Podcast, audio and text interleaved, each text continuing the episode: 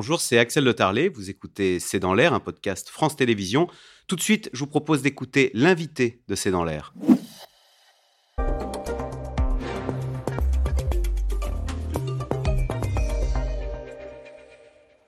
Frédéric Ploquin, bonsoir. Vous êtes journaliste, vous êtes l'auteur de Les narcos français brise l'Omerta, c'est aux éditions Albin Michel. On vous a invité parce que cette semaine s'est ouvert à Douai le procès de six personnes impliquées dans un trafic de drogue sur le port du Havre. Et on le découvre, hein, le port du Havre qui est devenu l'une des principales portes d'entrée de la drogue en France.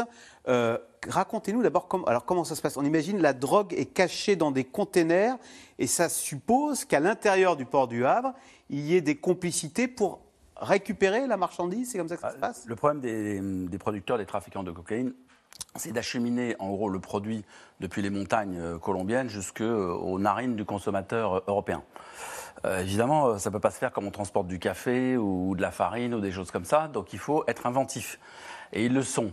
Alors, ils utilisent euh, des mules pour faire du compte-goutte kilo par kilo, c'est-à-dire des, personnes en général issues de quartiers déshérités, euh, souvent en Guyane, qui, qui, ingèrent comme ça un kilo, un kilo et demi et qui passent. Ça, c'est pour le, petit flux. Et à côté de ça, vous avez euh, l'aspect industriel du trafic. Et là, quoi de mieux finalement que de se glisser dans le flux de marchandises légales? C'est-à-dire qu'en gros, entre l'Amérique latine, entre les ports d'Amérique latine et des Caraïbes et l'Europe, vous avez tous les jours des cargos qui viennent chargés de, faut imaginer, chargés de, containers. On les voit. Euh, on les voit. Donc, si vous avez la possibilité de, de pourrir, euh, d'utiliser, de détourner un container, ça peut être pas mal. Ah, en général, c'est relativement facile au port de départ parce que en Colombie, au Brésil, euh, euh, en Jamaïque, j'ai vu des, bateaux arriver de Jamaïque, ou dans les Antilles françaises, vous avez la possibilité relativement euh, facilement de corrompre, en gros, parce qu'il faut corrompre, hein. il faut corrompre soit des dockers, soit des douaniers, il faut y arriver à, rentrer la, la, marchandise. Mais le plus difficile, c'est pas de faire sortir la marchandise d'Amérique du Sud, c'est de la faire rentrer sur le territoire, hein, que ce soit au Havre, à Rotterdam ou à Dunkerque. Voilà, cet énorme conteneur qu'on voit là, il arrive bah, là-dedans, alors dans lequel, on ne le sait pas, dans un de ces containers, il y a de la drogue dissimulée. Bah, c'est ça, c'est ça la difficulté, c'est que le, flux de la, marchandise illégale se dissimule et se cache dans cette marchandise légale. Donc vous ne pouvez pas, vous douanier, euh, vous mettre à fouiller l'intégralité des, des containers. C'est pas possible parce que vous allez tout simplement stopper, freiner le commerce mondial, mmh. le commerce de marchandises. Et vous pouvez avoir des produits frais, vous pouvez avoir des, des j'imaginais, des crevettes congelées, par exemple, dans un container. Si vous commencez à ouvrir tous les containers, en gros, vous allez stopper le commerce. Donc les trafiquants, ils savent parfaitement ça et leur politique, ça consiste précisément à aller saturer saturer une porte d'entrée. Donc on sature, on envoie un maximum de produits, et après, effectivement, euh, pour finir sur la sortie du port. Alors, comment, comment ils font ensuite pour sortir du Havre euh, cette drogue qui est, cachée dans l'un de ces containers? Bah, C'est là où ça se complique et il faut, il faut des complicités sur le port.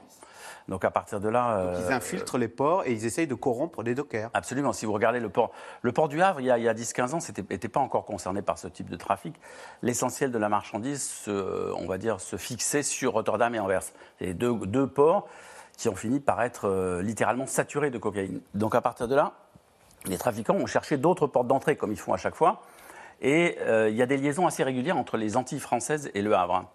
Il se trouve que les Antilles françaises, moi je suis allé euh, enquêter euh, en Colombie, quand vous êtes sur la côte caraïbe en Colombie, euh, vous avez des marins pêcheurs qui disent ah, bah, la France c'est là-bas. La France c'est vraiment là-bas. C'est-à-dire à, une, ou deux nuits, une journée de bateau avec des puissants moteurs, vous êtes en France, à partir des côtes colombiennes ou vénézuéliennes. Donc là, il y a ce rebond qui se fait là et le produit est ensuite transporté euh, par bateau. Et alors, donc, quand on arrive au Havre, il faut des complicités dans le port du Havre avec des dockers. Alors, il faut corrompre ces dockers. Comment on corrompt quelqu'un? Bah, Il y a deux méthodes, le bâton ou la carotte. Alors, la carotte, c'est de l'argent. On a des chiffres. 50 000 euros pour, pour décharger la drogue d'un container, euh, du container, et ensuite 15 000 euros pour la sortir par, euh, par camion. Euh, on imagine qu'un docker, euh, bah, il est tenté. quoi. C'est énorme, 50 000 euros pour euh, simplement enlever un paquet et 15 000 euros pour la sortir d'un camion. Bah, vous avez un, microclimat criminel qui s'est installé au Havre. Mais vous avez un certain nombre de voyous qui autrefois étaient spécialisés dans les braquages, les petits vols, etc., qui se sont tous mis depuis 10 ans sur la cocaïne. Tous les petits voyous du Havre. Or, ces voyous du Havre, qui donc se mettent dans la drogue, on grandit à l'école souvent avec des gars qui, eux, sont devenus dockers. Et ça se passe comme ça. En fait, c'est, Le Havre, c'est, une grande ville, mais c'est aussi un village. Et le côté, le port du Havre. C'est sud-américain, c'est la petite euh, délinquance Euh, Avraise qui s'est qui s'est mis. C'est un microclimat local, en fait. Vous avez des petits délinquants du coin. Je vous dis qu'ils connaissent parfaitement euh, des gars qui travaillent sur le port. Après, il faut, il faut avoir le bon docker, parce qu'il y a des dockers qui. euh, il y a différents dockers sur, sur les ports. Il y a ceux qui, ont, qui manipulent ces grandes grues qui déplacent. Ensuite, il y a ceux qui euh, font le stade d'après. Et donc, il faut contrôler toute la chaîne. Parce qu'il ne suffit pas de descendre le conteneur du bateau et de le poser sur le quai. Ensuite, il faut arriver à sortir du port. Alors le port, il n'est pas super contrôlé, enfin aujourd'hui un peu plus euh, qu'avant cette affaire, mais euh, il faut, faut que vous arriviez à- ensuite à corrompre des camionneurs pour sortir le, doc- le- pour sortir le conteneur du port. Alors pour corrompre les dockers du Havre, je l'ai dit, il y a deux méthodes le- la carotte, La carotte ou le bâton. parlé, le bâton. Alors le là- bâton, c'est quoi? Eh bien, on intimide les dockers. Il y a des dockers qui se sont retrouvés donc pris dans des affaires de stupéfiants. Et euh, regardez ce que dit leur avocate pour leur défense. On l'écoute. C'est issu d'une euh, enquête de Thomas Cuny sur le port du Havre. On va lui montrer sur un téléphone portable la photo de ses enfants, la photo de son épouse, en lui disant Nous savons que tu habites à tel endroit, nous savons que la famille de ta femme travaille à tel, à tel endroit et que tes enfants sont scolarisés ici. Maintenant, si tu ne travailles pas avec nous, il va leur arriver du malheur. Ils sont totalement piégés. Des menaces, parfois mises à exécution. Le 12 juin 2020, le corps d'Alan Afagar est découvert sur un parking. Il a été torturé, battu à mort. Docker et délégué syndical, il était mis en examen dans une affaire de stupéfiants et devait bientôt faire face à la justice. Frédéric Ploquin, on parle de torture, on parle de mise à mort. Et alors, il y a.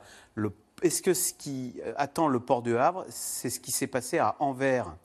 Ou à Rotterdam, où on a eu exactement les mêmes trafics, au point que la police d'Anvers est totalement dépassée par des fusillades maintenant, parce qu'il y a des méthodes de narcos sud-américains hein, qui s'est infiltré dans cette ville. Et on a découvert, voilà, on va voir une salle de torture, c'est-à-dire que on procède maintenant à de la torture comme en, au Mexique ou en Amérique du Sud? Bah écoutez, le trafic euh, de stupéfiants, en particulier le trafic de cocaïne, n'est pas aux mains euh, euh, de gentils criminels, il est aux mains des mafias internationales. Euh, dans le trafic de stupéfiants, vous avez la mafia me- mexicaine, vous avez euh, les Colombiens, vous avez les Italiens, vous avez euh, les Français, vous avez sur Rotterdam et Anvers la montée de ce qu'on appelle cette mocro-mafia, qui est une mafia qui est un mixte de, de Marocains, en gros, et de, et de locaux, avec quelques Turcs qui se greffent là-dessus.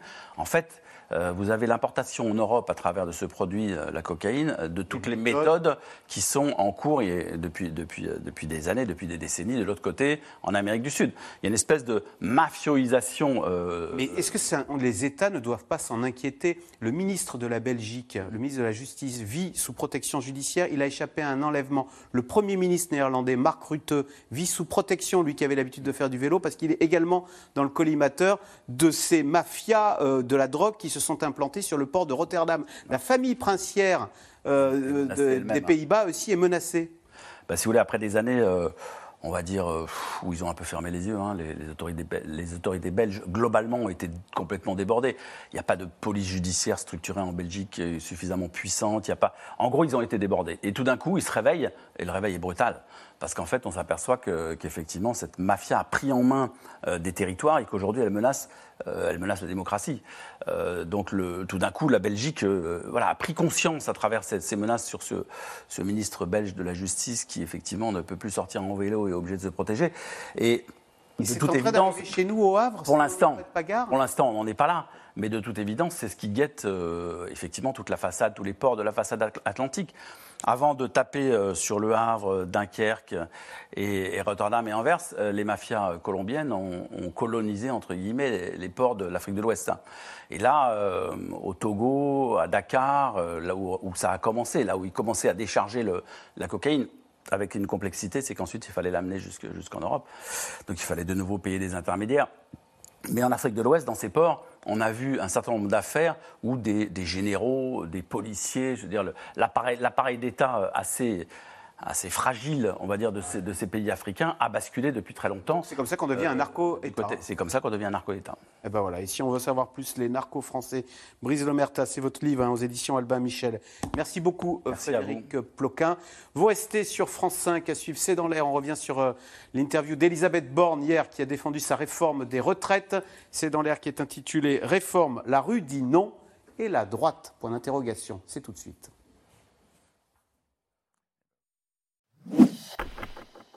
Merci d'avoir écouté C'est dans l'air. Comme vous le savez, vous pouvez désormais écouter l'intégrale, mais aussi l'invité ou vos questions à nos experts. Tous ces podcasts sont disponibles gratuitement sur toutes les plateformes de streaming audio. Et pour le replay vidéo, c'est sur France.tv, bien évidemment. À bientôt.